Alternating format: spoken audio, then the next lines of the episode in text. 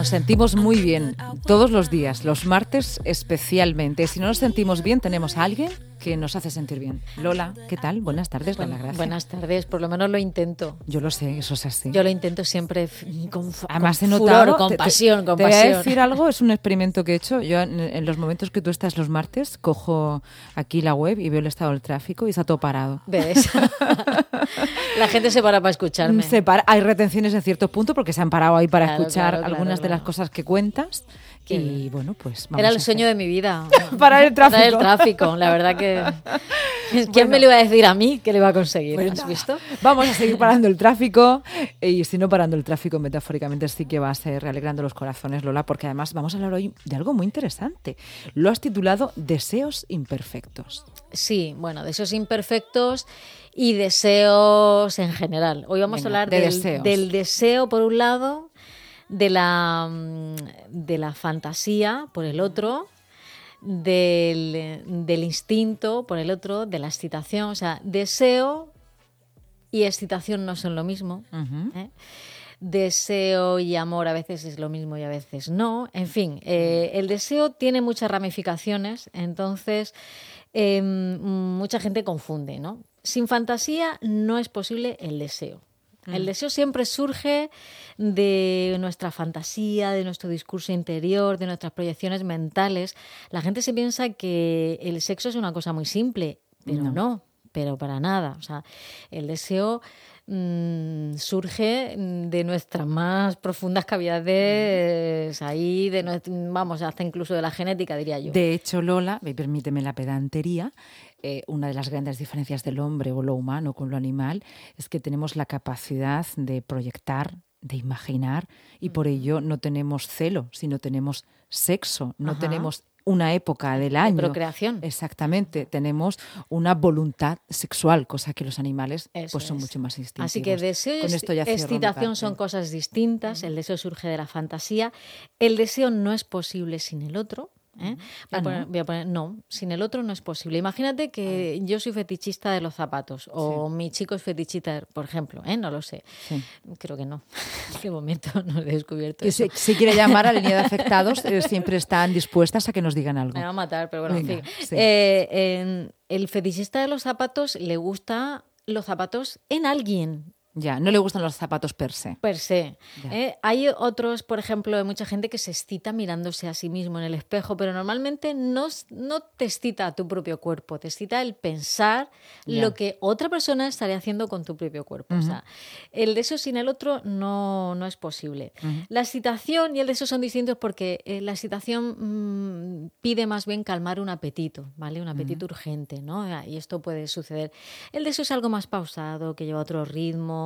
Eh, el deseo construye realidades, fabrica palacios, princesas, habitaciones rojas. El deseo se viste de muchas maneras Ajá. y tiene nombres y, ah, y Apellidos. apellidos normalmente. ¿eh? Siempre tiene nombres y apellidos. Tiene pasado, tiene presente, tiene futuro.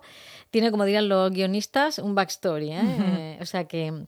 Y normalmente, ¿qué es lo que deseamos? Venga, lo que no tenemos quizá. Suele pasar, ¿eh? Lo he dicho Pero, así, bote pronto, Bueno, me ahora, estoy ahora comentaré un poco eh, qué pasa con el deseo, qué pasa con el amor y la presencia, la ausencia. El deseo, mm, nosotros normalmente deseamos siempre algo que es similar, que nos es familiar. Sí, Ah, sí. algo de la otra persona que nos resuena por lo que sea. Nos Ajá. resuena eso de que, ya lo he dicho alguna vez, los, polos, los polos opuestos se atraen, pues sí, pero puede ser un descalabro monumental. No, lo mejor, lo que nos suele atraer siempre es lo, lo más similar, lo que nos aparece, lo que nos, Nos conecta. lo que nos conecta con otra persona, ¿no? Entonces, em, sí que es verdad que mm, hay una frase muy bonita que dice, el deseo crece en la ausencia y el amor crece en la presencia. Qué bonito. ¿Qué pasa? Que cuando una pareja lleva muchísimo tiempo junta, todos los días pegados uno con otro, pues a lo mejor el deseo baja un poquito, ¿no? Mm, eh, y es lógico, porque esa persona no la puedes desear puesto que la tienes. Te levantas con ella, te acuestas con ella, cuando quieres hacer el amor con ella está dispuesta, está a tu lado, no es algo imposible, eh, por suerte, porque además es una suerte. Eh, lo que pasa que mm, como estamos deformados por el mito del amor romántico, como contamos el otro día... Ya lo el otro día. Claro, parece que el, lo imposible, lo mejor, no, lo imposible pues luego no es lo mejor y luego te puedes llevar un chasco tremendo y brutal, ¿no? ¿Cómo se puede combatir esto? Eh? Eh, esta, esta falta de deseo, sobre todo en parejas que llevan muchísimos años juntas y tal.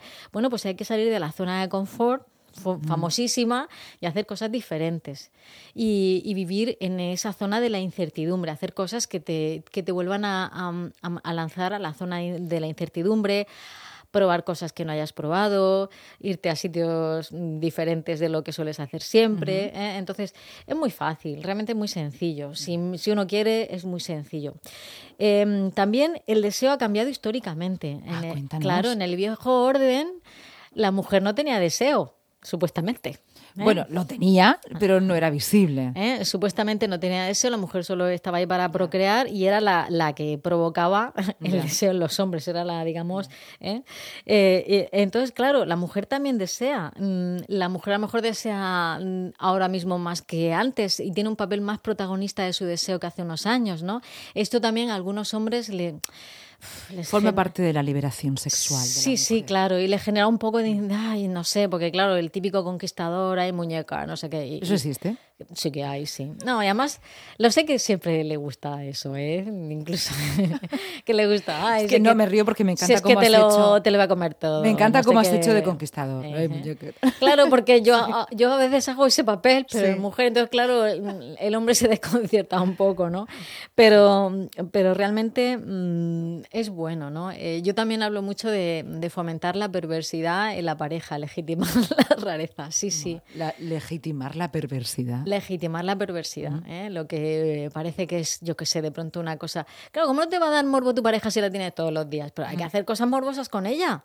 Claro, cosillas así un poco, ¿eh? ¿eh? No voy a entrar mucho en detalles. No hace falta. Ya me entendéis, ¿eh? Sí, cada uno que entienda lo que considera. Claro, que cada uno entienda lo que quiera. Es un programa muy libre y cada uno va entendiendo. Y nada, em, yo creo que el deseo em, es algo muy importante que hay que fomentar, que hay que cultivar, que es un deber. O sea, un deber el, el, desear y el sentir placer y el, y el, el trabajárselo, ¿no? Em, yo también escribí hace, hace alguna... Mm, ah, bueno, sí, lo que, lo que quería decir. Vale. Eh, hace un tiempo. Escribiste. sí, escribí sobre. Bueno, he escrito varias, varias cosas sobre el deseo, ¿no? Es muy curioso que el deseo mm, de las mujeres es algo que preocupa profundamente a los hombres. Porque en el hombre es como muy evidente cuando te desea es evidente, se ve, ¿no? vale, no voy, a, dar más detalles. Eh, la mujer tiene un proceso del deseo diferente al del hombre, quizá es menos visual, es más mental, es más auditiva, etcétera, etcétera. Pero tanto es así que Freud, en su lecho de muerte, dijo, pero ¿qué es lo que desean las mujeres? ¿Eh? Fue su última frase. ¿eh? Eso fue lo que dijo Freud. Sí, sí, sí. Después de escribir mm. todo el ¿Qué anhelan las mujeres? Pero ¿qué anhelan las mujeres? Era, era la frase que dijo Freud ah, mm, al final. Y, bueno, es verdad que, que a veces ni una misma, no, no, no, yo no digo que seamos más rarunas que los hombres, pero es verdad que somos un poco complejas, ¿no? Y cuando la cosa va demasiado bien, pues buscamos, ¿sabes? Queremos hacer algo, ¿no? Y mira, me encanta una tuitera que se llama Arquitecta, es que en vez de arquitecta, con arquitecta. muy graciosa, que dice, si no me entiendo ni yo, me vas a entender tú, que encima eres tonto.